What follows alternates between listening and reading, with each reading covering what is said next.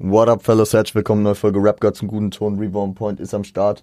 Anscheinend vorbereitet, voll unvorbereitet. Ich hab voll vergessen, mein Handy äh, zu saven. Flugmodus rein, nicht stören und lautlos. Das will nicht gestört werden. Ich wollte eigentlich vor anderthalb Stunden gefühlt schon anfangen aufzunehmen. Ja. Noch ein bisschen vor mir geschoben. Ich habe ein bisschen Sorge vor der Folge heute, weil ähm, ja, ich, ich die über die Woche er hat sich am Montag in der Folge ja schon leicht angebahnt, ähm, obwohl äh, ich sagen muss, dass es ja noch relativ gut lief.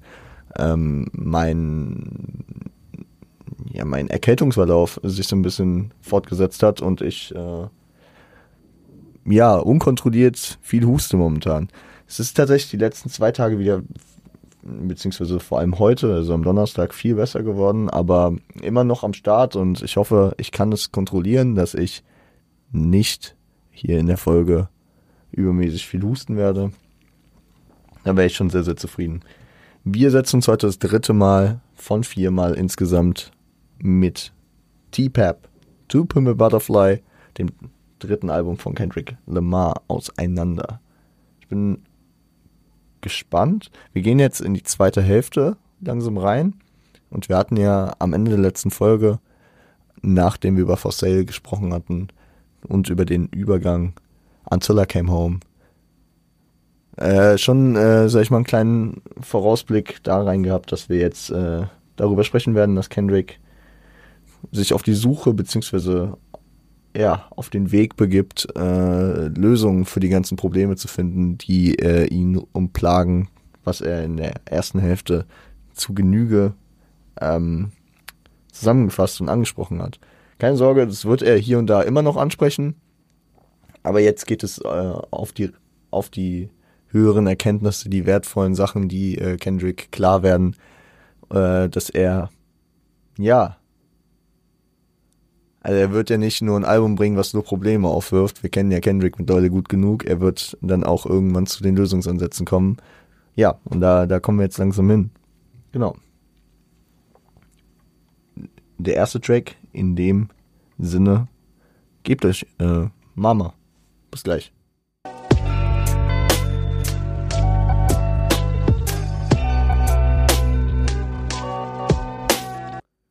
Und wie die letzten Folgen auch, muss ich natürlich dazu sagen, wenn ihr die äh, ersten beiden Folgen nicht gehört habt, ergibt das hier wenig Sinn. Checkt die gerne erstmal ab, hört euch das Album voll generell ganz an und äh, kommt dann wieder hier in die Mitte des Albums zurück. Ne? Also es bringt nichts, hier jetzt zu starten. Deswegen, wir gehen rein beim Mama. Mama hat kein offizielles Feature, aber Taz Arnold und Lala Hathaway sind zu hören. Äh, produziert ist es ganz von Taz Arnold und Knowledge und gesampelt sind Soft von Knowledge und On Your Way von Lala Hathaway. Gut. Also ja. Ich finde es interessant, bei These Words, haben wir letztes Mal drüber gesprochen, ging es um die verschiedenen Wände und die Bedeutungsansätze, die äh, Interpretationsansätze, die Kendrick dort gesucht hat. Hier geht es um verschiedene ja, Ansätze für Mama, für die Mutter. Weil es geht hier nicht nur um seine Mutter, das ist tatsächlich eher so eine, sogar ein Side-Fact, dass seine Mutter auch gemeint sein könnte, Mama ist hier äh, ein Begriff, der vor allem für Compton, also für seine, für seine Hood, für seine Heimat, den Ort, wo er aufgewachsen ist, für sein Zuhause spricht und aber auch im weiteren Sinne für äh, sein Motherland, also das Land seiner Wurzeln, Afrika. Ähm, und äh, die Auseinandersetzung mit dem, äh, mit seinen Wurzeln praktisch, mit Afrika. Homecoming, äh, by the way, auch auf verschiedenen Ebenen dann. Ne? Also er kommt zurück zu seiner Mutter, wie äh, also anknüpfend an das, was ähm, am Ende von ähm, Good Kid, Mad City passiert ist. Ne? Die, die, die auf Real war das, auf Real waren die äh, Mailbox-Nachrichten, wo sie so ihn gebeten hat, zu, ihr zurückzukommen, nach dem, was ein Sing About Me am Down First war und etc. Ne? Compton, äh, sein, sein Homecoming in Compton zurückkommen mit seinen gesammelten Erfahrungen, äh, um, sag ich mal, dort äh, ja, mit anderen, mit anderen Augen auf Compton zu schauen und Afrika als, so, ja, man könnte es eine Erdung mit seinen eigenen Wurzeln nennen, ne? sich damit auseinandersetzen, wo, äh, woher die Ahnen kommen ähm, und da, da seine, seine Erkenntnisse für das weitere Leben und für den Umgang mit verschiedenen Dingen äh, zu, zu erweitern. Im ersten Part reflektiert er vor allem seinen Weg nach oben im Rap-Game, äh, dass er andere Infrastrukturen damals hatte als heute. Es vor allem darum ging, irgendwie so spielerisch mit seinen Jungs immer besser zu werden, so ein bisschen äh, Erfahrungen sammeln, hier, da äh, auf eine Cypher gehen, da ein bisschen was kicken, auf, auf, äh, auf Spaß haben, aber auch natürlich einen Traum dabei verfolgen. Kendrick ist auch dankbar für Rap. Ähm, sicherlich auch für den finanziellen Segen, der da mitkommt, aber primär geht's hier um seine Heimkehr, dass äh, Hip-Hop da praktisch einen sehr wichtigen, sehr wichtigen Part davon hat, was man auch darauf münzen kann, dass äh, er praktisch dadurch, dass er sich künstlerisch auseinandersetzt mit sich selbst, äh, sein Homecoming zu seiner Heimat und zu seinen Wurzeln hat. Also dass er, dass er wahrscheinlich, wenn er erfolgreicher Makler geworden wäre, dann hätte er sich nicht so viel reflektiert und sich beispielsweise mit seinen Wurzeln und seinem Zuhause wieder auseinandergesetzt, sondern dass das vor allem durch diese künstlerische Auseinandersetzung mit sich selbst durch Rap passiert ist. Im zweiten Part spricht er dann über sein Wissen, seine Erfahrungen, ähm, seine Entwicklung, die er von äh, Good Kid, Mad City, also von dem Stand aus genommen hat, sowohl von, äh, sag ich mal, dem Aufnahmedatum als auch von der Storyline. Also Good Kid, Mad City spielt ja ungefähr so im Jahr 2004, wo er dann auch gerade äh, sein erstes Tape rausbringt und äh, dann anfängt am Ende, ne, äh, der, An äh, der Anruf von Top Dog kam und hier ähm, aber auch natürlich sein, sein, sein Gap aus den letzten zweieinhalb bis drei Jahren zwischen ähm, Good Kid Mad City 2012 und To Pimp Butterfly 2015. Weil dazwischen stecken beispielsweise diese Reisen nach Afrika, über die wir noch sprechen werden. Ähm, und natürlich auch Erfahrungen, die er einfach durch eine ganz neue Ebene von Bekanntheit und äh, Erfolg hat, ne? Mm, ein Fact, den man natürlich auch ansprechen muss im Track Mama, dass äh, Mütter alles wissen. Das ist ja so ein, so ein gängiges Sprichwort. Eine Mutter strahlt einfach Weisheit und äh, Sicherheit in gewissen Dingen aus und äh, das ist, hat, ist auch ganz wichtig für seine Erkenntnis ähm, der Wichtigkeit seiner Heimkehr. Weil er kam zurück und er realisiert, dass er eigentlich alles, was er voraufgezählt hat, was er äh, glaubt zu wissen, eigentlich nicht wirklich wusste. Also frei nach Sokrates, ich weiß, dass ich nichts weiß, bis ich hier na, nach Hause zurückkam. Das kann man einmal auf seine Mutter wirklich münzen, dass man, dass er eine weise Mutter hat, zu der er nach Hause kehrt und äh, ohne die er nichts wüsste, ja, durch Erziehung oder durch äh, einfach Wissen, was sie ihm weitergegeben hat, äh, durch Prägung und so, ne? Ähm, aber auch Prägung durch Compton, also seine Heimkehr nach Compton. Ohne Compton wüsste er auch nichts. Er hätte nicht angefangen zu rappen, wenn er nicht in Compton groß geworden wäre. Und äh, ebenso seine Wurzeln, ne? Das, das äh, Zuhause, wo er sich mit seinen Wurzeln auseinandersetzt, Afrika, der, der Grund für viele Begebenheiten seines Lebens, egal ob es jetzt, äh, sag ich mal, die, die, äh, sehr äh, unterschiedlichen Lebensbedingungen verschiedener Amerikaner geht, ne? Geschichte, äh, Kolonialismus, ähm, Sklaverei, wie auch immer. Äh, damit setzt er sich natürlich auch auseinander und natürlich auch mit dem Ding, er ist praktisch mit den äh, Wurzeln aus Afrika dann noch in Amerika geboren und aufgewachsen und ähm, man nimmt es natürlich nochmal anders auf, wenn man sieht, wie andere Leute beziehungsweise mit den mit ähnlichen beziehungsweise selben Wurzeln dort aufwachsen und leben. Ähm, Kendrick gibt Compton aber auch Liebe zurück, spendet beispielsweise Geld für Schulen, ist ja ein ewiges Thema für ihn, Bildung, Bildung sehr wichtig für die, äh, die eigenen Möglichkeiten, dass man über sich hinauswächst und äh, raus aus dem ganzen Scheiß kommt. Äh, shit not change until you wash your ass. Ja? Ähm, genau, aber da ist auch so ein kleiner Seitenhieb, dass er das nicht publik macht, dass er das einfach unterm Radar laufen lässt und wahrscheinlich jetzt hier nur darüber spricht, weil äh, ihm die Leute schon vorwerfen, dass er es nicht tut, ne? Das ist halt auch immer die Scheiße. Man soll ja, man will ja nicht ballen mit dem Guten, was man tut, aber äh, wenn man nichts sagt, dann denken Leute, dass man nichts macht. Und dann spricht er im dritten Part vor allem über seine Reisen nach Südafrika und Erkenntnisse durch ein Gespräch, das er mit einem Jungen dort hat. Äh, er beschreibt diesen Jungen auch sehr, sehr krass. Also da, da einfach mal wieder Shoutouts an Car äh, Kendricks lyrischen Skills, wie er diesen Jungen beschreibt, wie er wirklich Bilder formt und äh, ja. Darauf gehe ich jetzt, also ich, ich, ich könnte jetzt auf die krassen Beschreibungen und sowas eingehen, aber ich glaube, dann ist es hier wieder zu ausufernd. Ich versuche bei der Storyline, bei den gesamtheitlichen Inhalten zu bleiben, ne? Ähm, weil ich das natürlich auch nicht so geil übersetzen kann und ich ja auch nicht äh, jede zweite Zeile wieder zitieren will hier. Ähm, und durch das Gespräch mit dem Jungen ähm, sammelt er wirklich viele Erkenntnisse und ja, nimmt auf jeden Fall eine Menge mit.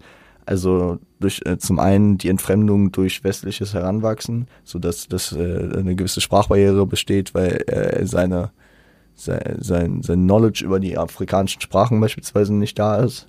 Wird auch nochmal später ein Thema, ähm, in einem späteren Track. Ähm, und halt auch seine, seine Wahrnehmung zu verschiedenen Dingen. Ne? Seine, also er realisiert die dort, dortigen Begebenheiten und äh, muss dadurch äh, sein, seinen Stand von Wissen, Erfahrung, äh, die er meint über das Leben zu haben und über sich selbst zu haben, neu definieren. So wie ich das eben auch schon angedeutet habe. So, Digga, du meinst, äh, du hast wirklich die schlimmsten Begebe, äh, Begebenheiten, also jetzt als Beispiel, ne? Die prekärsten Begebenheiten und bist dort aufgewachsen. Digga, du bist in Amerika aufgewachsen, westliche Welt, die Stars im Vergleich zu dem, was wir hier in äh, Afrika haben. Also nicht, dass der Junge das gesagt hat, aber um jetzt mal so ganz plakativ ein Thema rauszupicken, was, worüber man sich dann sicherlich Gedanken macht. Ne? Ähm, und äh, daraus resultiert auch der Appell, ausgehend von diesem Jungen, äh, für den Kendrick hier einfach äh, ja, eine Plattform bietet, um das äh, nach außen zu tragen. Ein Appell für die afroamerikanische Community zu äh, so einer Reise äh, nach, Am äh, nach Afrika, um sich damit auseinanderzusetzen, so wie Kendrick auch äh, hier die Auseinandersetzung mit seinen Wurzeln findet, sollen äh, Leute der afroamerikanischen Community äh, das halt tun, ähm, um Erkenntnisse für ihr eigenes Leben zu sammeln. Beispielsweise eine friedliche Einheit zu bilden, statt äh, sich in der Hut äh, gegenseitig zu bekriegen oder eine friedliche Einheit zu bilden, statt simpel aus der Hut fliehen zu wollen. So, wir können ja alle gemeinsam gut leben in Compton eigentlich und es soll ja nicht das Ziel sein, dass jeder hier nur auf sich guckt und äh, schnell hier einfach raus will. Also so ein gesamtheitlicher Wandel äh, der prekären Verhältnisse. Weil wenn einer diese Reise macht, wie hier Kendrick, der, der was dafür also für sich lernt, bringt es nichts, weil er kann diese, diese Weisheiten, die er dort praktisch erfahren hat, nicht weitergeben, sondern jeder muss sie für sich selbst erfahren, äh, indem man beispielsweise dorthin reist. Und das ist ja auch genau das Ding, was Kendrick hier auf dem äh, Album immer weiter äh, versucht klarzumachen. Dass, dass er durch seinen Erfolg, durch seine Erfahrung äh, die Leute nicht befreien kann, und nicht äh, denen direkt helfen kann, sondern dass er maximal die Leute motivieren kann, selbst aktiv zu werden. Ne? Also you can take the boy out the hood, but you can't take the hood out the homie, wie auch Snoop sagte. Ne? Also ähm, genau. Kendrick dient praktisch als Sprachrohr für den Jungen, der absolut nicht verbittert, sondern hilfsbereit und philanthrop ist. Ne? Also dass er, der Junge könnte jetzt auch so sagen, Digga, was was heult ja eigentlich da drüben rum, Alter? Wir haben hier ganz andere Probleme. Aber nein, das ist gar nicht die, dieser Ansatz des Jungen, sondern der Junge ist praktisch für, auf wahrscheinlich auf der Ebene, wie Kendrick ihn bewundern kann, auf einer christlichen Ebene, voll Nächst, Nächstenliebe und äh, einfach will, will einfach nur das Beste für alle. Äh, beziehungsweise das Beste für die anderen dann auch, in dem Fall. Ähm, wie ich es eben gesagt habe, Kendrick kann mit seinem Erfolg den Leuten nicht helfen. Er kann aber ein Sprecher, ein Motivator, ein, einer sein, der die Leute auf den Weg bringt. Und das auch für jeden Einzelnen, der äh, seine Musik halt hört und sich mit ihm auseinandersetzt. Ähm, für Kendrick ist es beispielsweise dann auch, also das kommt dann im zweiten Teil des Tracks noch raus, dass, dass für Kendrick, dass er darin diesen tieferen Sinn erkennt, der ihn letzten Endes vor dem Suizid, äh, der beispielsweise You angesprochen wurde, äh, weil, weil die, weil, weil sein Gewissen so unzufrieden mit ihm war, äh, der ihn aber auch vor, vor den Verführungen von äh, Lucy wahrt und natürlich auch von der Lehre, die er beschreibt, einfach ähm, abhält. Also Kendrick sieht diesen tieferen Sinn des Sprechers für die anderen, ihnen beispielsweise die Weisheit hier auf den Weg zu geben, diesen, diesen Trip nach Afrika zu machen, ähm, ihren Scheiß zusammenzukriegen und ähm, zu verstehen, warum Kendrick ihnen nicht direkt helfen kann. Ja. So viel zu Mama. Geiler Track. Also steckt auch eine Menge drin. Beides habe ich auch länger geskriptet. Ich muss sagen, äh, um es euch zu verdeutlichen, Kendrick-Skripts sind immer sehr anstrengend für mich. Ja, ich, ich mache sie gerne und ich freue mich auch jedes Mal äh, aufs Neue, mich dann so in dieses Album rein zu vertiefen. Aber dass, dass ich diese Folge, also dass ich dieses Album auf vier Folgen aufteile, hat nicht zur Folge, dass ich weniger Zeit investiere. Es ist dann einfach so, okay, ich habe jetzt mehr Zeit, kann ich auch mehr mich in die äh, in das Ding reinsetzen. Äh, ne? Und ich habe ich habe beispielsweise Montag habe ich mich um Mama gekümmert, Dienstag um Hood Politics, Mittwoch habe ich angefangen mit How Much a Dollar Cost und jetzt am Donnerstag habe ich How Much a Dollar Cost noch zu Papier gebracht, also mein Skript dazu geschrieben und äh, Complexion, das Love, äh, geskriptet. Also die ganze Woche weiterhin trotzdem damit zu tun. Ne? Wenn auch nicht den ganzen Tag natürlich. Fair enough. Ähm, gebt euch Hood Politics und wir hören uns gleich wieder. Viel Spaß dabei.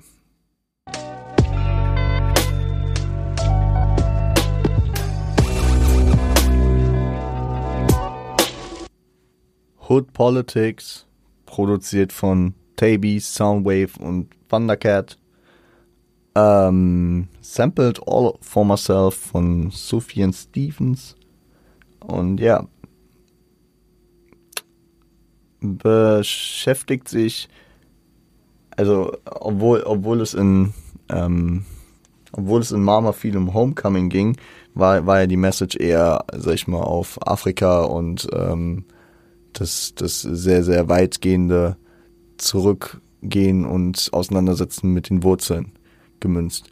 Bei Hood Politics geht es viel um die Hood an sich, um äh, den Throwback, also eine Throwback-Perspektive, so wie Kendrick früher gedacht hat. Ähm, auch merkt man durch äh, wieder mal eine andere Stimmlage, die Kendrick hier aufsetzt.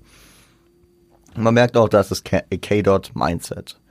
Shoutouts an die Hood und äh, an die Leute von dort. Ähm, es wird auch deutlich, dass er Knowledge hat und auch Standing äh, dort in der Hood und dass er auch nur real Stories erzählt, klar, ne? Also er erzählt hier keinen Scheiß. Und äh, da, da ist er auch wieder mehr so diese dieser dieser Street-Stolz, ne? Also er ist, er ist, stolz praktisch so ein bisschen, schwingt damit, so dass er diese Sachen erlebt und dass er da eine, eine gewisse Nummer ist und ist nicht so der reflektierte, der der jetzt die großen, also so negativ über die Hut redet. Ähm, battelt auch gegen das Game, gegen Geflogenheiten, Erfolgsrezepte etc., was halt so abgeht. Also richtig aus dieser, dieser Hutsicht, so, ja, fick auf die Rap-Kultur, wir, wir sind die echten Leute hier, ne? Und ich verstehe aber auch, dass man, dass man, äh, also das generell ja dieser ide idealistische Ansatz von Kendrick, dass das ein Erfolgsrezept äh, für Kunst nicht wirklich Sinn ergibt, weil Kunst ja ein, ein sehr ideeller und subjektiver Weg von Entwicklung ist. der, der bei jedem anders verläuft und weswegen Erfolgsrezepte eigentlich ein, ein, ein gutes Anzeichen dafür sind, dass die Kunst scheitert. Beziehungsweise, dass, dass äh, beispielsweise so Sachen wie Industrien, äh, also so die Industrien beispielsweise Narrative aufbauen und äh, das ja ein hoher Kritikpunkt in dem Album von Kendrick ist.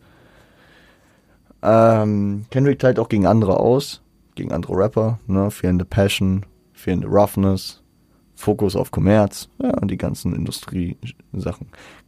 Teilt auch aus, indem er über die Control-Kontroverse redet, ähm,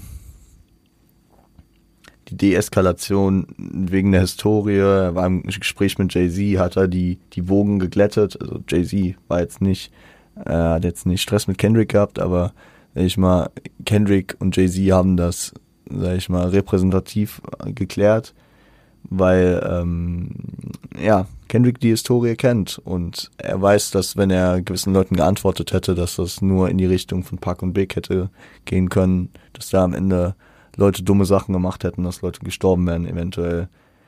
Äh, ist eine kleine Anmaßung, aber ich meine, kennt ihr den Control-Verse? Wie gesagt, check gern äh, das Let's Talk About dazu ab. Das ist eine reine Anmaßung, dieser Track, deswegen Shoutout.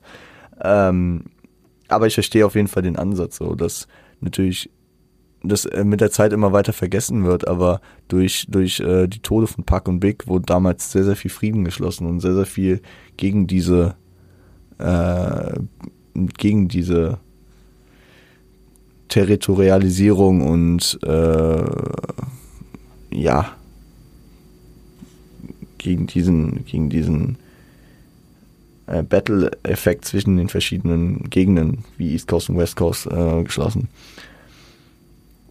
Und ich meine, die Deeskalation durch die Historie ist ja auch allein dadurch schon äh, nicht ja nicht ähm, aus der Luft gegriffen, dadurch, dass er durch Snoop, Dre und The Game, sag ich mal, auch schon eine Akkreditierung für, sag ich mal, ein großes Tier an der West Coast bekommen hat, dass er im Gespräch mit Jay-Z darüber ist, der er auch, sag ich mal, seinen Status hat, ähm, dass er gegen Industrie und Medien schießt, gut, gegen Medien ist auch nochmal ein neues Ding, äh, dass er, das, äh, ich habe ich hab das jetzt mal das gute Sprichwort ausgepackt, sie predigen Wasser, doch sie saufen Wein, also, ähm, dass, dass die Medien darüber sprechen, dass, ähm, dass die echte MCs vermissen, ähm, praktisch, dass der reale Hip-Hop ausstirbt, aber dass dann halt einfach auf Kommerz-Ebene die Leute ausgesucht werden, über die äh, der Traffic passiert, über die ähm, die Medien schreiben.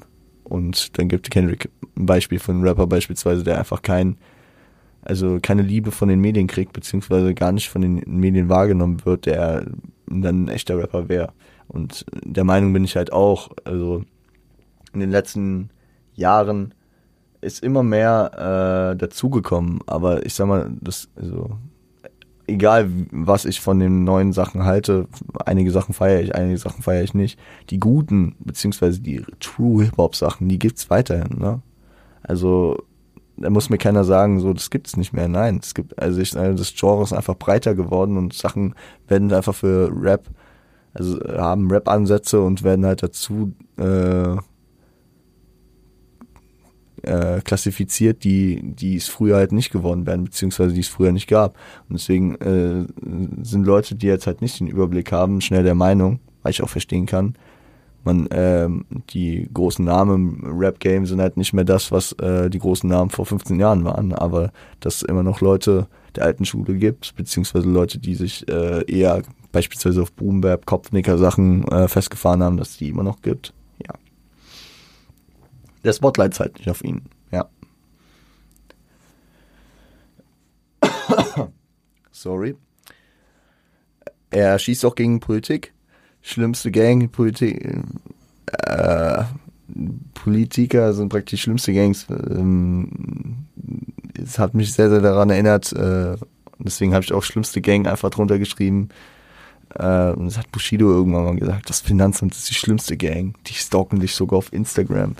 Ich, ach, keine Ahnung, so Catchphrases, die manchmal einfach stecken bleiben bei einem, ne? Aber wenn man das mit den Gangs und der Politik äh, sich vor Augen stellt, und er beispielsweise, wie er es auf äh, Ronald Reagan Era äh, angesprochen hat, was für ein Schaden beispielsweise durch Ronald Reagan, ähm, also durch einen Politiker, den, den Straßen zuge äh, zugetan wurde, wahrscheinlich mit einer der größten. Ne? Ähm, nicht nur dadurch, dass, dass ähm, diese ganze Crack-Baby-Era und dass, dass die Straßen mit Crack durchspült wurden, sondern dadurch, dass auf einmal illegale Drogen auf den Straßen waren, auch ähm, das praktisch der Nährboden dafür war, das Ganze zu kommerzialisieren, das Ganze zu kriminalisieren und äh, diesen Aufschwung der Gangkultur auch erst möglich zu machen. Ne? They give us guns and drugs, call us fucks. Finde ich auch interessant. Also, ja, die Politiker haben das gefühlt durch gewisse Entscheidungen, durch gewisse Taten initiiert. Äh, sie geben uns Drogen, ja. Also die Straßen wurden mit Crack ge geflutet und ähm, sie geben uns Waffen, weil die Waffengesetze in Amerika ja immer noch, äh, sag ich mal, ihre ihre ähm, ihre Lockerheit haben. Will ich jetzt auch gar nicht groß drauf eingehen, ne? Ja, ist, das wird den Rahmen sprengen.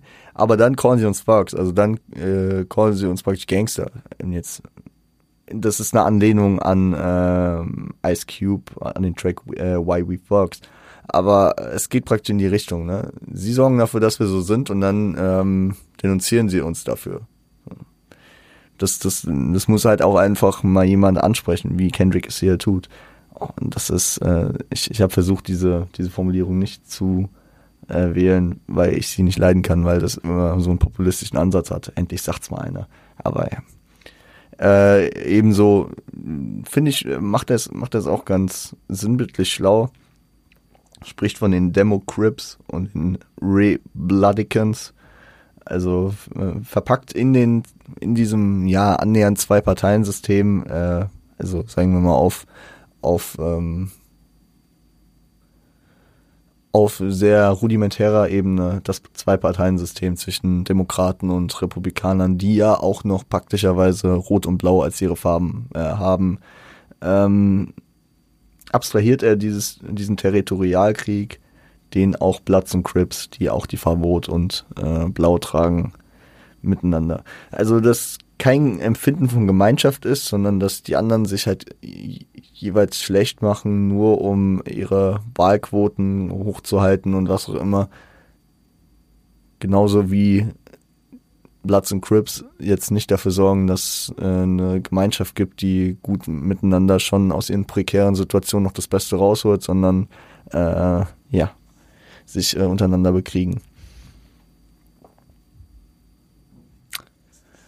Und äh, dann geht er noch kurz auf Obama ein, weil ich auch interessant, interessant finde, weil ähm, viele, viele sagen ja, ja, also, beziehungsweise bei vielen Leuten war damals so das Ding, Obama, es ist ein, äh, ein schwarzer Mann, ist jetzt Präsident geworden, es kann nur besser werden für die Schwarzen und was auch immer. Ähm, Kendrick wirft das halt auch nochmal rein, dass Obama im Grunde nicht als schwarzer Mann Präsident geworden ist, sondern als Politiker Präsident geworden ist und deswegen in der Hinsicht als Politiker äh, institutionalisiert ist und nicht als äh, schwarzer Mann und auch nicht in den Interessen eines schwarzen Mannes handelt, sondern dass er auch natürlich an die Parteien, an die äh, Wahlumfragen und an, sag ich mal, ähm, gewisse Sachen gebunden ist äh, Wiederwahl, Umfragewerte, breite Masse, dass, dass er da, sag ich mal, auf Zuspruch trifft und beziehungsweise, wie man es eher auch gesehen hat, ähm, am Ende von Obamas äh, Amtszeit, ähm, dadurch, dass sowohl Repräsentantenhaus als auch Senat ähm, nicht, also die konnten ihn immer aushebeln. Wenn man auf das amerikanische ähm, auf das äh, amerikanische Regierungssystem schaut, das ist nicht so, dass der Präsident als Monarch praktisch herrscht oder als äh, Diktator, der da äh, auf einmal alles machen kann.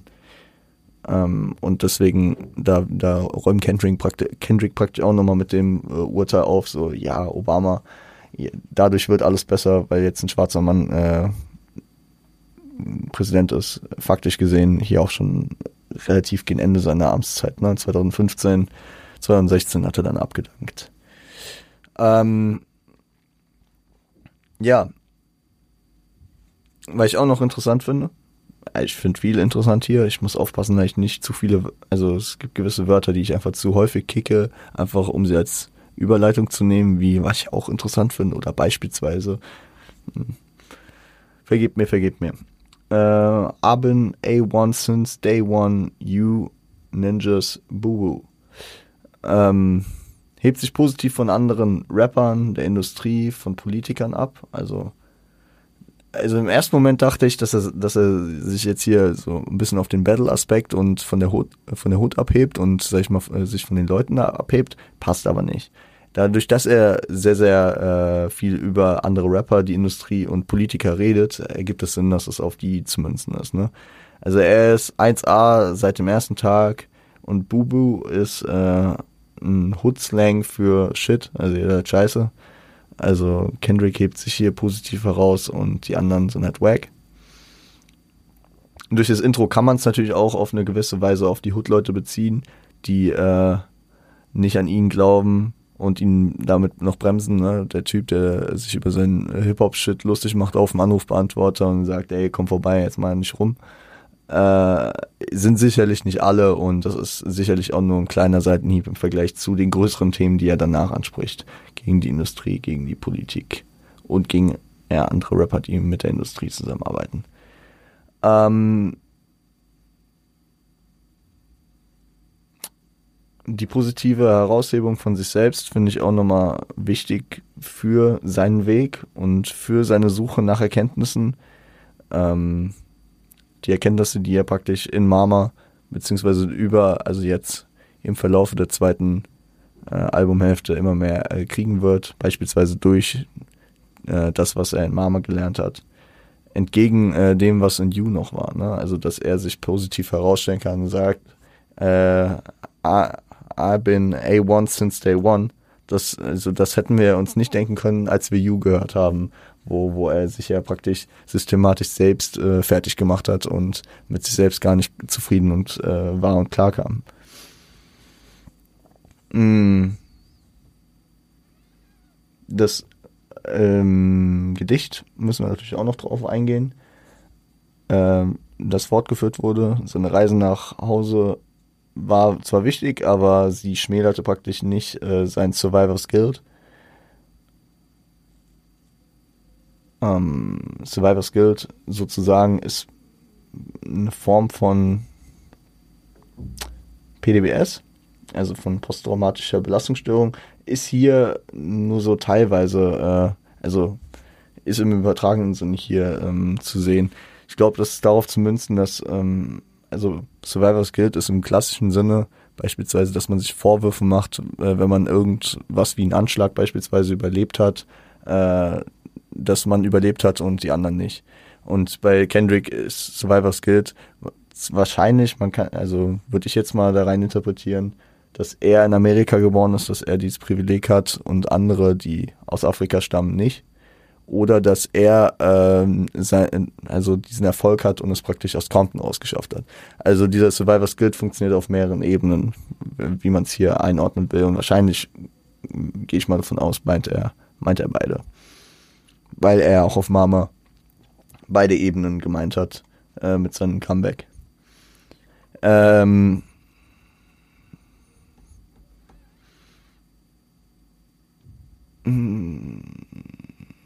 Genau. Und dann, dann ähm, gibt er noch einen guten, guten ähm, Übergang zu dem nächsten Track, zu How Much a Dollar Cost, in dem er die Erkenntnis hat, meine Leute in der Hood haben ihre Probleme und die müssen ihren Krieg dort kämpfen und ich habe meinen eigenen Weg und meine eigenen Sachen, die ich jetzt vor mir habe und muss mich mit denen auseinandersetzen ist ein weißes Ding, aber das, also das ist ja auch das, was äh, er auf Mama langsam erkannt hat, so dass er seinen eigenen Weg, jetzt seinen eigenen Sinn hat, weil die anderen müssen praktisch äh, ihren Shit zurechtkriegen und äh, um aus der Hut rauszukommen, um, sag ich mal, diese, diese Sachen dort äh, besser zu machen. Und er ähm, hat jetzt erkannt, dann auch auf der Ebene, nachdem er praktisch die Sachen gesagt hat, die er auf Hood Politics gesagt hat, dass er so seinen eigenen Fight hat und jetzt nicht den gleichen Fight kämpft wie ähm, die Leute in der Hood. Und ich glaube, das ist eine gute Überleitung für How Much a Dollar Cost. Ein Track, der sehr, sehr tiefgründig, sehr, sehr viel Inhalt hat. Und ja, zu dem ich sicherlich auch ein bisschen ähm, auf jeden Fall einfacher was sagen. Aber das, wir gehen gleich nochmal drauf ein. Gebt euch How Much a Dollar Cost, verzweifelt nicht, wenn ihr nicht versteht, worum es geht. Es ist aber vielleicht, vielleicht bin ich auch der einzige Schmuck, der da lang gebraucht hat, um den komplett zu durchblicken. Was ich mir auch eigentlich nicht anmaßen darf. Weil wann blickt man schon mal einen Kendrick-Track komplett? Ähm, hört ihn euch an, wir hören uns gleich wieder. Bis gleich.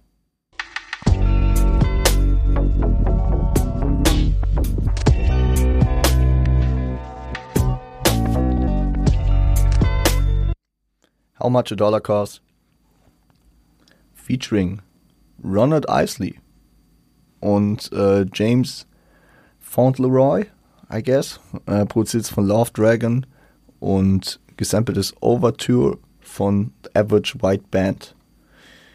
Ron und Isley finde ich interessant, dass sie äh, hier zusammenarbeiten.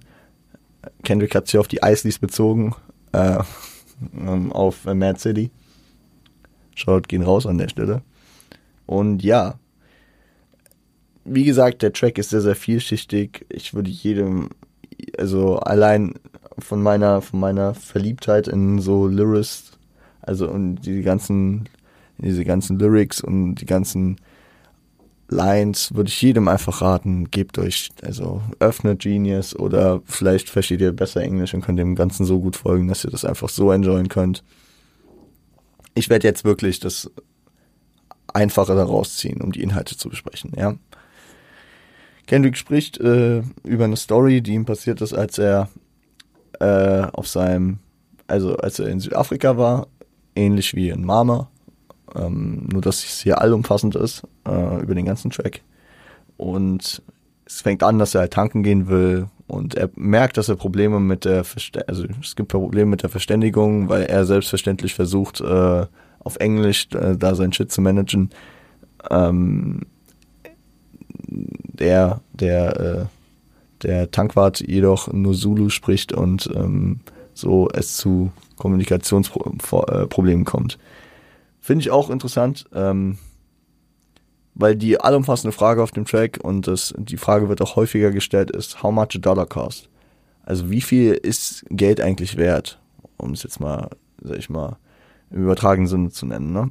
Aber wie viel ist genau ein Dollar wert? Das, das wird auch nochmal wichtig, ja hier finde ich, in dem ersten Teil des Parts wird es dann, in dem, in dem er da praktisch diese Probleme mit der Verständigung hat und es am Ende nicht schafft äh, zu tanken, weil die sich nicht verstehen können, ähm, wird, wird schon mal deutlich, dass die, seine finanziellen Mittel, die er hat, gegen seine Bildungslücke nicht helfen.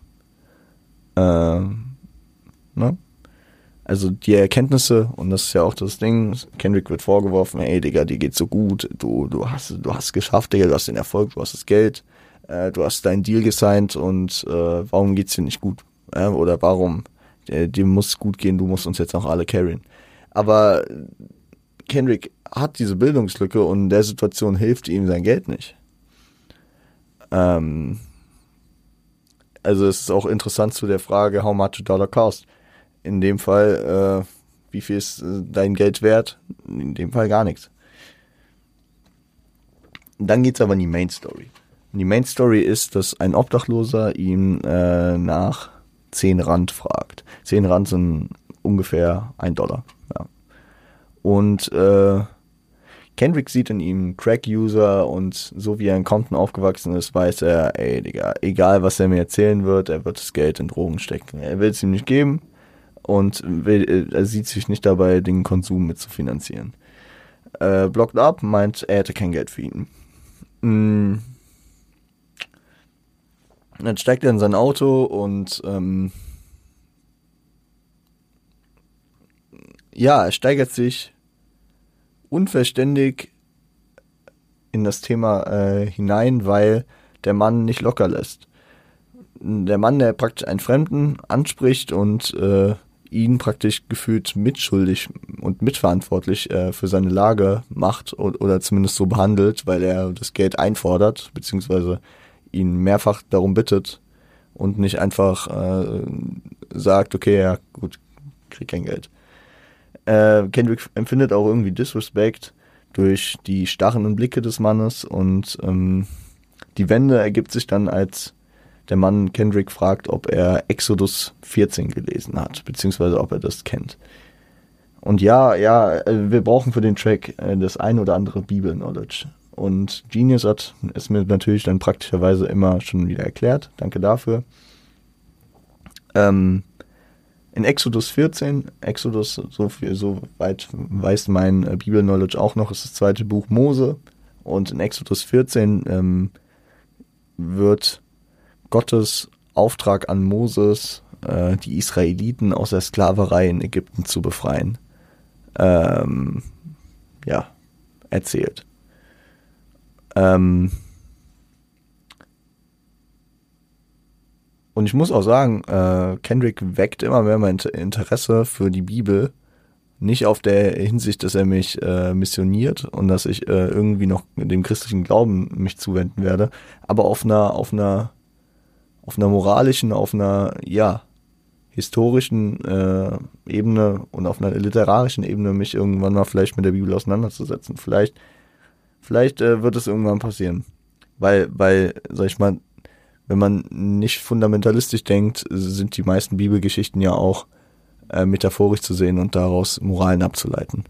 Und ähm, das tut's hier eigentlich im Grunde auch. A humble man is all uh, that we ever need. Anlehnung an die Bibelstelle, dass ähm, ein, ein bescheidener Mann ist alles ist, was äh, man immer bräuchte. Und Kendrick wird dadurch auf jeden Fall, also wird dadurch nachdenklich. Also in dem, in dem Punkt in der Bibelgeschichte war es Moses, der, der die Leute, also der, der sich eigentlich nicht darin gesehen hat, die Leute äh, zu befreien. Warum sollte er? Er kommt doch eigentlich ganz gut klar und betrifft ihn jetzt nicht direkt.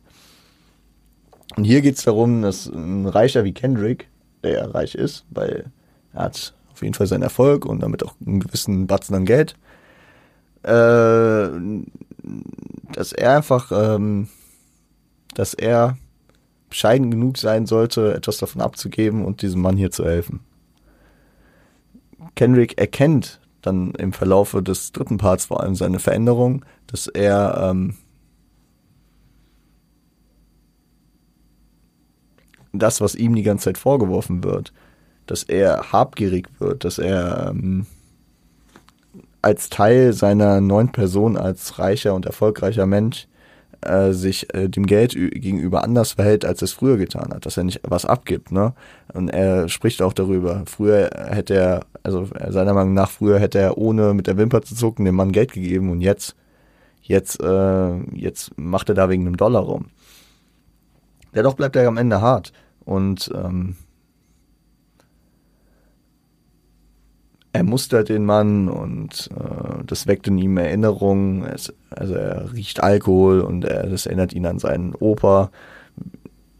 Also so, so Kindheitstraumata, der Umgang mit Alkohol, Alkoholismus, wie wir es auch auf Swimmingpools auf Good Kid Mad City hatten. Ne? Äh, er, kennt, er kennt auch seine fehlende Empathie, also das merkt er selbst.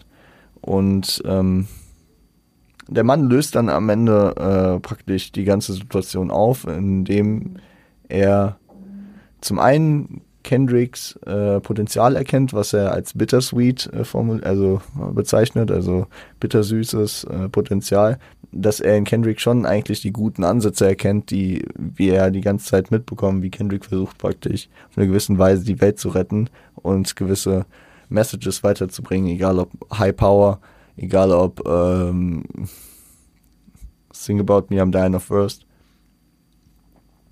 Money Trees oder ähm, jetzt hier äh, Mama. Kendrick äh, hat dieses Potenzial, aber es ist bitter süß, weil Kendrick durch diese Entwicklung, durch seinen Erfolg äh, praktisch ähm, darunter gelitten hat, weil er habgierig äh, und äh, ja, geizig geworden ist, dass er diesem Mann kein Geld gibt. Und der Mann äh, kommt letzten Endes dazu, äh, seine Identität beziehungsweise seine Persönlichkeit zu revealen als äh, und zeigt sich erkenntlich als Gott. Und ähm, der es, es wirkt, es wirkt, es, es, ich kann es halt scheiße erklären, aber also in der Narration der, der Story ergibt es gut Sinn und es baut sich sehr, sehr gut halt dorthin auf. Äh, aber er beantwortet halt die äh, häufig gestellte Frage, how much a dollar cost? Was ist ein Dollar wert? Und in dem äh, Sinne, dass Kendrick ihm diesen Dollar nicht gegeben hat, kostet Kendrick dieser eine Dollar, den er ihm nicht gegeben hat, äh, einen Platz im Himmel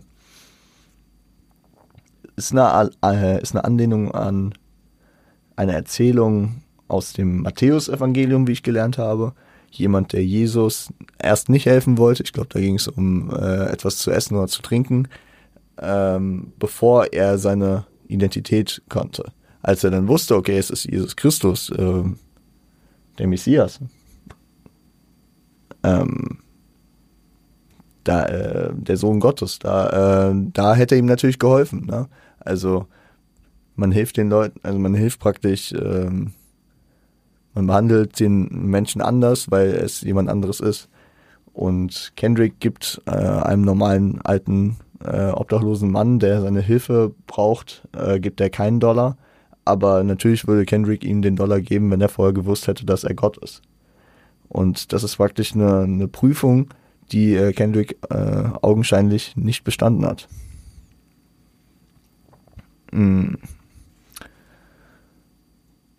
Und man muss auch sagen, also das klingt jetzt so, als würde ich da verächtlich auf Kendrick runterschauen und sagen, wie konntest du das nicht merken? Aber auch Genius hat mir da wieder mal geholfen. Kendrick äh, hat in jedem Part von dem Mann äh, Hints bekommen. Also hat, hat schon Blicke darauf bekommen, Digga, es geht in die Richtung, du solltest es schon machen. Ja?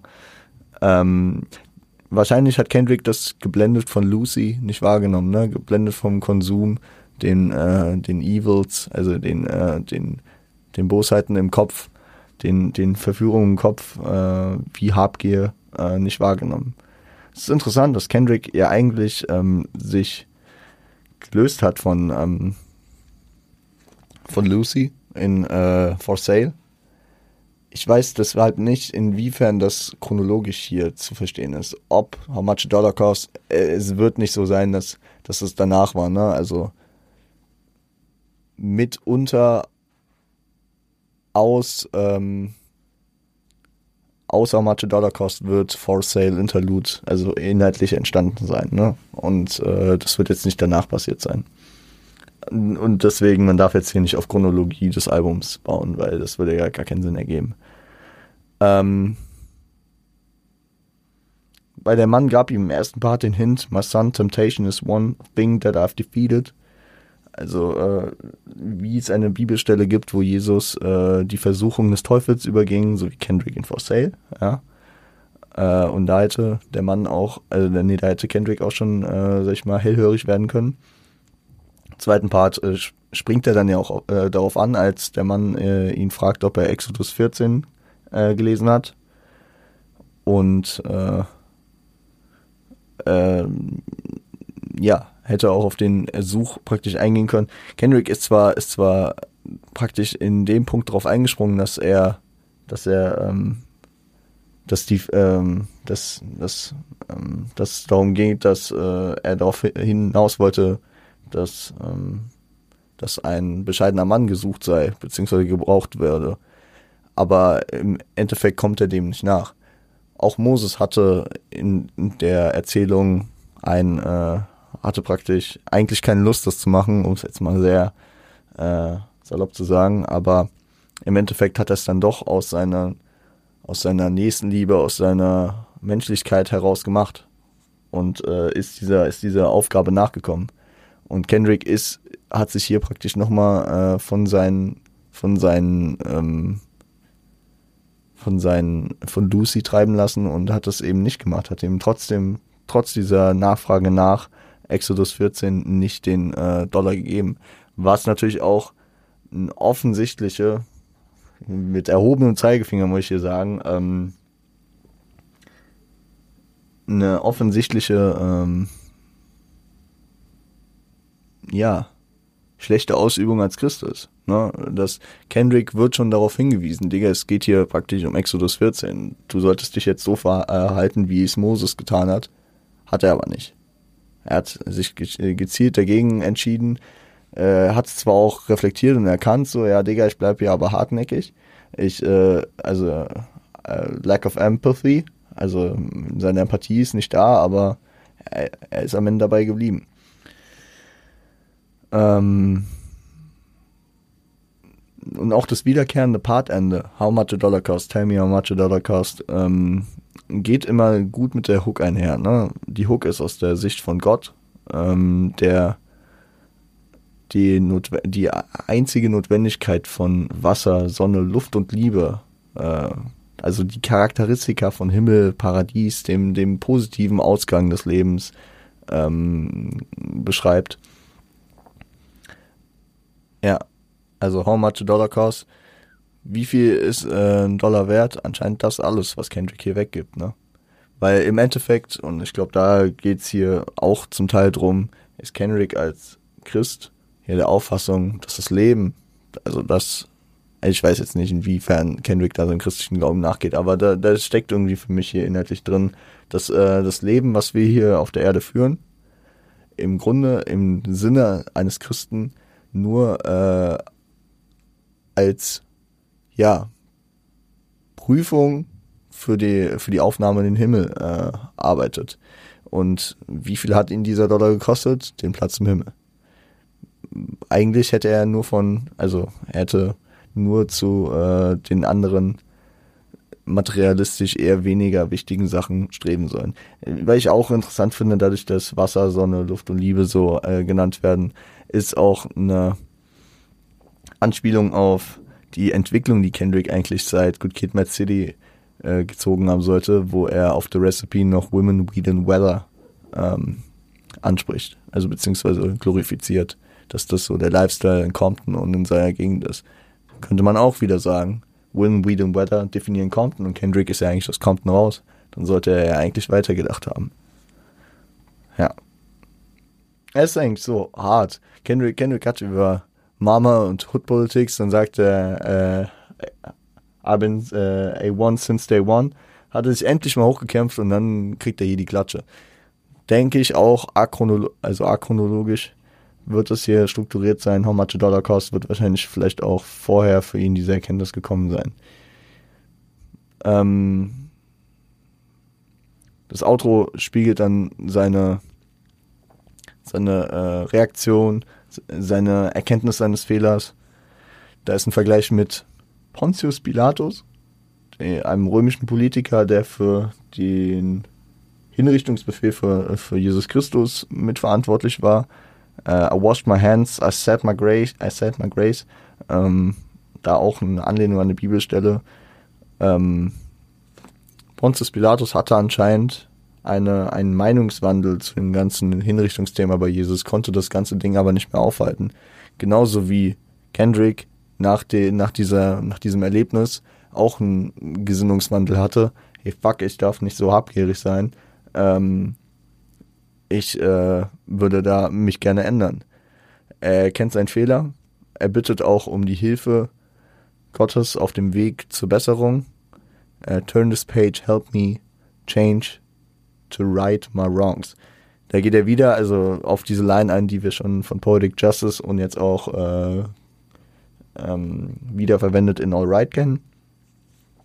To right my wrongs. Also zum einen, dass er sich hier rar macht und seine, äh, nicht rar macht, seine, äh, sich, ähm, dass er sich hier, dass er nach außen trägt, was seine Fehler sind, aber auch äh, um, also, dass er Hilfe braucht, um seine Fehler zu berichtigen. Und Kendrick ist ein Teil des Systems und ein Teil des Problems, genauso wie Pontius und Pilat, also Pontius Pilatus, der äh, zwar sich persönlich dort rausredet, ähm, aber letzten Endes ein Teil der ganzen Entscheidung war. Und Teil dessen war, vielleicht könnte man auch da äh, das, das äh, Wegschauen ähm, noch äh, drin sehen, dass, dass Leute äh, Sachen verurteilen, aber nichts dagegen tun. Und Kendrick das ja hier auch getan hat. Das System, das, das System, was Kendrick äh, immer gut verurteilt, dass man einfach ein Teil des Ganzen ist, auch wenn man, wenn man, äh, wenn man das kritisiert, aber nichts äh, handfest dagegen tut. Es sind so viele Gedanken, die ich einfach viel zu lose hier gerade rumwerfe. Ich hoffe, ihr versteht äh, dann noch meine Gedanken, die ich irgendwie in meinem Skript niedergeschrieben habe, aber die trotzdem leider nicht so strukturiert sind, wie sie sein sollten. Keine Ahnung. Ähm, Auch nur interessant. Genius, danke dir nochmal dafür. Jesus hat an irgendeiner Stelle mal gesagt, anscheinend, dass es äh, ziemlich schwierig ist. Ich will jetzt nicht hier die ganzen, die ganzen Sinnbilder von Jesus beiten, aber wie war das irgendwie? Ein Kamel durch ein Nadelöhr äh, ist wahrscheinlicher, als dass ein reicher Mann oder ein wohlhabender Mann in den Himmel kommt. Da könnte man dann auch wieder die Frage stellen, so Reichtum als Gegenstück zur Nächstenliebe, weil wenn du Nächstenlieb bist, äh, liebe den Nächsten so wie dich selbst, dann würdest du eigentlich kein Reichtum generieren, weil du den anderen noch helfen würdest, die anderen, die es nötig hätten, genauso wie hier. Du müsstest eigentlich jedem einen Dollar geben, der dich danach fragt, beziehungsweise mehr als einen Dollar, weil du einen anderen so lieben müsstest wie dich selbst und dich dann so gut um. Ja, es ist ja. Wir wollen hier nicht. Äh, das ist eine gefühlte halbe Religionsstunde hier. Und das mit jemandem, der nicht eine Religionsstunde in seinem Leben hat, doch vielleicht eine oder zwei irgendwie, wenn ich Freistunde hatte, aber sonst, also, Leute, ihr wisst, ich ähm, bin da nicht ähm, einer religiösen äh, Erziehung nachgekommen, was auch okay ist. Ähm,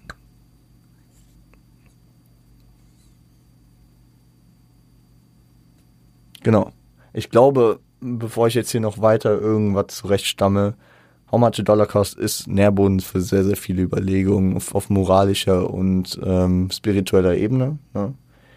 Man muss sagen, Kendrick hat äh, in, in einem Interview dann auch gesagt, worauf das beruht, weil natürlich ist er nicht einem Mann begegnet, der ihm dann gesagt hat, er ist Gott und Kendrick hat gemerkt, oh fuck, er hat recht und ach shit. Nein, das ist natürlich nur eine Erzählung, die Kendrick hier aus einer wahren Begebenheit aber ähm, gebildet hat, wo er wirklich an der Tankstelle war und dann einem Mann, äh, der, dem er anscheinend, ich, wenn ich es richtig verstanden habe, er hat, das, er hat ihm den Dollar gegeben, beziehungsweise er hat ihm Geld gegeben und der Mann hat äh, ihm die typisch äh, englische Floskel äh, God bless you äh, entgegnet, ent, also entgegnet und dass, dass dieser Moment, diese, diese Segnung äh, Kendrick halt beflügelt hat und äh, er daraus seine Inspiration für diesen Track hatte. Also Teil der Geschichte sind wahr. Äh, mit Sicherheit Teil auch wieder nicht. Also, was heißt wahr? Was heißt wahr schon? Aber äh, der Mann ist ihm nicht entgegengekommen und hat ihm gesagt, er ist Gott. Und Kendrick war ab dem Moment der Auffassung, fuck, ich habe den Himmel verpasst. Nein. Aber sinnbildlich geht es ja in die Richtung so. Ja. Gebt euch äh, den letzten Track, den wir heute besprechen, nämlich Complexion, Zulu Love. Wir hören uns gleich wieder. Bis gleich.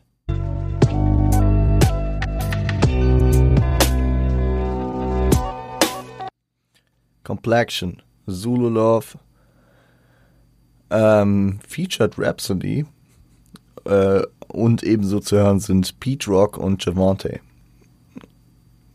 ge, äh, produziert wurde das Ganze von Soundwave, Thundercat, Terrence Martin und The Antidote.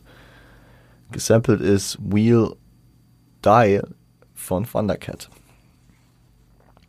Ja. Und den Track, den kann man, sag ich mal, auf ähm, mehr zusammengefasst äh, thematisch betrachten als zum Beispiel How Much a Dollar Cost, wo die Story und die Gegebenheiten ja irgendwie relativ wichtig waren. Thematisch geht es um die ja, zu vernachlässigenden Unterschiede von Hautfarben. Ein Thema, was Kendrick auch schon an der einen oder anderen Stelle aufgeworfen hat. Ich muss bei dem Thema immer an Fuck You Ethnicity denken, das Intro von äh, Section 80. Aber äh, das ist bei Kendrick ja ein häufigeres Ding auch schon gewesen. Hier äh, spielt Kendrick auf seinen Part viel mit Sklavenvergleichen, ähm, äh, spricht äh, die sogenannte Willie Lynch-Theorie äh, an, in der äh, Sklavenbesitzer äh, unter, unter den Sklaven praktisch, äh, sag ich mal, noch mehr Differenzierung und Denunzierung hervorgerufen haben, um dort eher für, für ähm,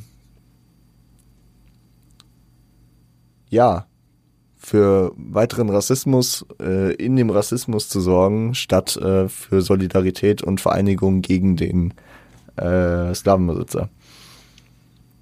Spricht auch die schlimmen Taten der deutschen Kolonialherren an, ähm, die Genozide an den Herero und den Namaqua, ähm, die auch Grundbestand, also die, die Grundideen, die dafür, äh, die auch für später den Genozid in Ruanda äh, mitverantwortlich waren.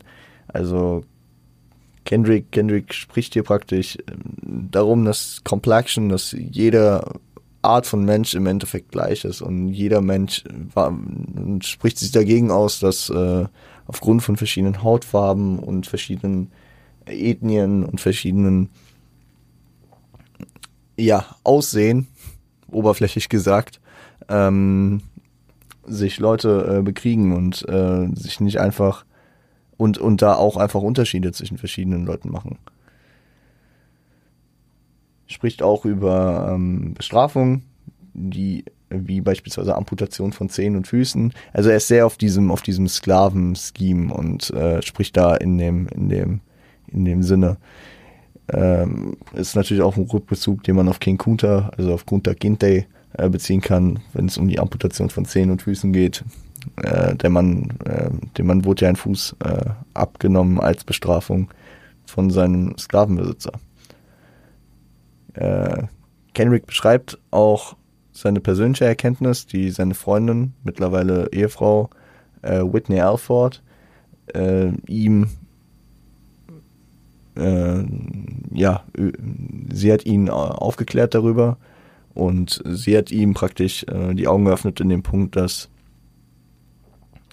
alle Frauen, und da, da ist dieser Bezug zu, äh, ja, der Attraktivität und der, ähm, der Attraktivität von verschiedenen Frauen äh, zu bezogen ist und dass, dass ähm, da kein Unterschied gemacht werden soll, weil ähm, alle Frauen von Gott so kreiert wurden, äh, also der Mensch ist ja ein Abbild von Gott, äh, von Gott und er hat sie alle nach seinem Abbild erschaffen und deswegen ist da auch keine ähm ich merke, ich bin echt am Arsch langsam. Äh, deswegen ist da auch keine Abstufung zu machen.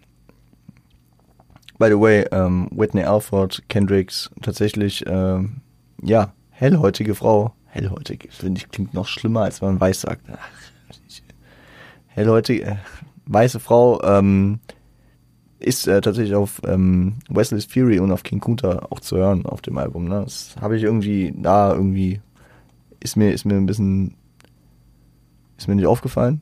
Ja, ich habe den Namen einfach nur niedergeschrieben, aber das ist mir dann wieder aufgefallen, als ich hier jetzt bei Complexion war, dass das ja seine Frau ist so viel ist eigentlich zu Kendricks äh, Part zu sagen und ich glaube, der Track spricht sehr, sehr viel für sich selbst und warum er Rhapsody hier für das Rap-Feature draufgeholt hat. Äh, es ist eine schwarze Frau, die, ähm, by the way, hier das einzige Rap-Feature auf dem ganzen To Pimp Butterfly äh, hat.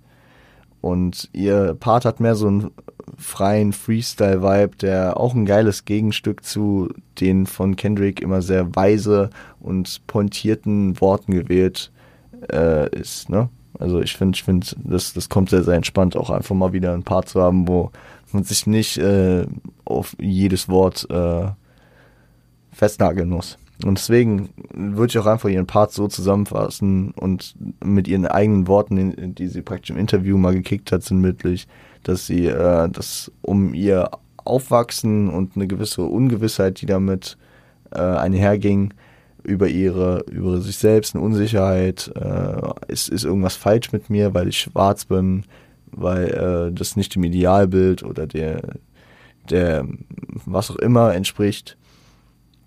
Und beschreibt sie dann auch, dass sie daraus gefunden hat, ähm, über Hip-Hop und die Ikonen, die, die da mitschwangen, Leute wie Queen Latifah etc.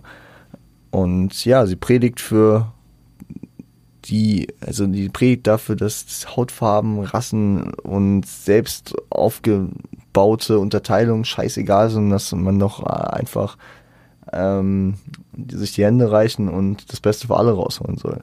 Um das jetzt mal ganz plakativ zu sagen. Call your brothers magnificent, call the sister, call all the sisters queens, uh, we all on the same team, blues and pyrus, no colors ain't a thing. Finde äh, find ich ist auch ein interessantes Ding, dass das Gang-Kultur praktisch ein selbst auferlegter Willie Lynch-Effekt ist. Also, dass sie praktisch sich selbst, also, dass sie sich nicht helfen, also, ja, dass da keine Einheit äh, besteht in einer unterdrückten Minderheit wie äh, der afroamerikanischen Co äh, Community, sondern dass sie sich praktisch gegenseitig noch weiter bekriegen und ähm, ja, Antirassisten sind natürlich, äh, Antirassisten. Also ich hoffe, wir alle sind ja der Auffassung, dass Hautfarbe, Farben generell kein Thema, also kein, kein Unterscheidungspunkt sind, was Complexions ja auch ähm, aussagt. Jetzt äh, haben ähm, durch ihre Hautfarbe unterdrückte Leute sich äh, weitere Farben gesucht, äh, mit denen sie verschiedene Leute ausgrenzen und sich bekriegen können. Ist eigentlich paradox, ne? We're all on the same team. Das vor allem auf die äh, afroamerikanische äh, Community bezogen. Ich würde äh, dazu halt immer noch sagen, ähm, dass man das äh, auf alle Menschen ausweiten kann. Natürlich, wenn auch ein gewisser Zusammenhalt unter den Schwarzen als äh, unterdrückten, als unterdrückte äh, Gruppe von äh, Menschen äh, natürlich nochmal einen anderen Stellenwert hat. Ja. Aber im Endeffekt sind wir alle Menschen und äh, wir spielen alle im selben Team, ne? Jetzt will ich noch eingehen auf den äh, Beinamen Zulu Love. Weil Zulu war jetzt mehrfach auf dem Album schon Thema. Universal Zulu Nation, eine von Afrika Bambada begründete, äh, ja, Movement, wie, wie man es nennen will, ja ähm, Organization.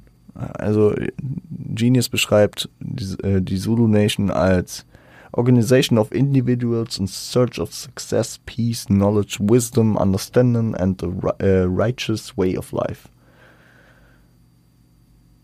Ja, also viele, viele äh, positive ähm, Attribute, ähm, die diese Leute vereinigt. Zulu ähm, eine Sprache, wenn ich mich, wenn ich richtig, ich meine schon, ne, eine Sprache oder ein Sprachverband äh, äh, von verschiedenen afrikanischen Sprachen. Und ähm, viele, viele Leute haben sich zur Zulu Nation schon bekannt, die von Africa Bambada da Anfang der 80er äh, begründet wurde. Viele im Hip-Hop-Kontext, egal ob Tri äh, Tribe Called Quest oder ja, wie hier auch für die Hook gewählt, Pete Rock weswegen Pete Rock wahrscheinlich auch gewählt wurde, weil er ein sehr, sehr krasser Zulu Nation Vertreter ist. Ähm, wo wo man es auch gesehen hat auf dem Album war, dass äh, die äh, Planet Rock Anlehnung auf Institutionalized war mit diesem Zoom, Zoom, Zoom Intro. Ähm, sicherlich auch ähm, das Eingehen auf die äh, Sprachbarriere sowohl mit dem Jungen äh, in Mama, also in, in, ähm, in, in, in, dem Part auf Mama, als auch äh, mit dem Tankwart auf How Much Data Cast. Es ist, sag ich mal, ein omnipräsentes Thema, was immer wieder auftaucht. Und ja, ein bewusstes Statement von Kendrick auf jeden Fall verkörpert. Ne? Also er, er, das ist kein Zufall, dass, dass das hier häufiger auftaucht. Und ich glaube, damit dabei können wir es auch belassen. Wir haben jetzt schon wieder über eine Stunde gelabert hier. Äh, das Outro ist ein Übergang zu The Blacker the Berry. Und ich, ich sag mal, wie es ist. Wir haben hier eigentlich eine mehrheitlich positive Folge gehabt, weil Mama und Hood Politics irgendwie, ne, vor allem Mama und Complexions finde ich so positive Themen und für Unity, für Einheit und für, sag ich mal, Verbesserung äh, einstehen. Und How Much a Dollar Cost ja auch auf jeden Fall im Grunde eine gute Sache vertritt und auch wenn Gendrick in der Prüfung gescheitert ist, irgendwie so einen positiven Outcome hat, nämlich ein, etwas, was er gelernt hat, was er äh, weiter, äh, was ihn weiterbringen wird. Hot Politics, äh, ja, in, zumindest in Soundbild her auch. Und deswegen will ich hier gar nicht groß die Stimmung vermiesen, wenn ich sage, dass der Übergang zu Blacker the Berry hart gewählt ist, äh, weil die Positivität von Complexions auf jeden Fall mit der Brutalität, mit der brutalen Realität äh, der Wirklichkeit, die Realität der Wirklichkeit, ja, mit der brutalen Realität relativiert wird leider. Ähm, das hören wir uns dann aber erst am Montag an. Und das äh, ist einer der schlimmsten Cliffhanger. Nein, Spaß. Äh, keine Ahnung. Äh, gebt euch Black and Berry gerne schon mal. Äh, wir werden darüber reden, genauso wie über die drei anderen letzten Tracks auf äh, To Pimp Butterfly. Ich bin hyped. Ich hoffe, ihr seid es auch. Ähm, meine Stimme kackt immer mehr ab, mein Brain auch. Ich sage euch, wie es ist. Ich war ab der Hälfte der Folge, ist es mir immer schwerer gefallen, ähm, Sätze zu bilden. Immer mehr nachdenken, immer mehr in äh, Schachtelsätzen und ähm, Nebensätzen äh, mich verhakt. Ich hoffe trotzdem, dass äh, ihr meine Gedankengänge irgendwie noch verstanden habt und äh, da was mitnehmen könnt. Ähm, ihr wisst Bescheid, wenn ihr, wenn ihr noch irgendwas nicht verstanden habt, beziehungsweise noch was wissen wollt oder irgendwelche Ergänzungen dazu habt, dann hieltet mich ab. Ihr wisst ja wie, ihr wisst ja wo. Wir hören uns wieder am Montag. Shoutout an Siage an der Stelle. Ich habe sofern gestern zugesagt, beziehungsweise es war Initiativ von mir. Sofern hat mir gestern, äh, ich glaube, fast alles äh, aus der aufkommenden neuen Kollektion von Siage äh, gezeigt und mich anprobieren lassen. Und äh, Leute, ich bin sehr, sehr hyped und das sage ich nicht, weil Sophie es mir gesagt hätte. Nein, das äh, sage ich einfach, weil ich wirklich sehr, sehr hyped bin auf gewisse Sachen, die da kommen werden. Ähm, ich würde sagen, checkt gerne auch die Jungs ab. Äh, findet ihr wie immer unten in den Shownotes. Siage. Liebe auch an Frosty on Point. Ihr wisst, für immer Linktree von mir findet ihr unten, findet ihr meine ganzen Social Media, dies, das. Ähm, wir uns am Montag wieder. Kommt gutes Wochenende. Seid lieb zueinander.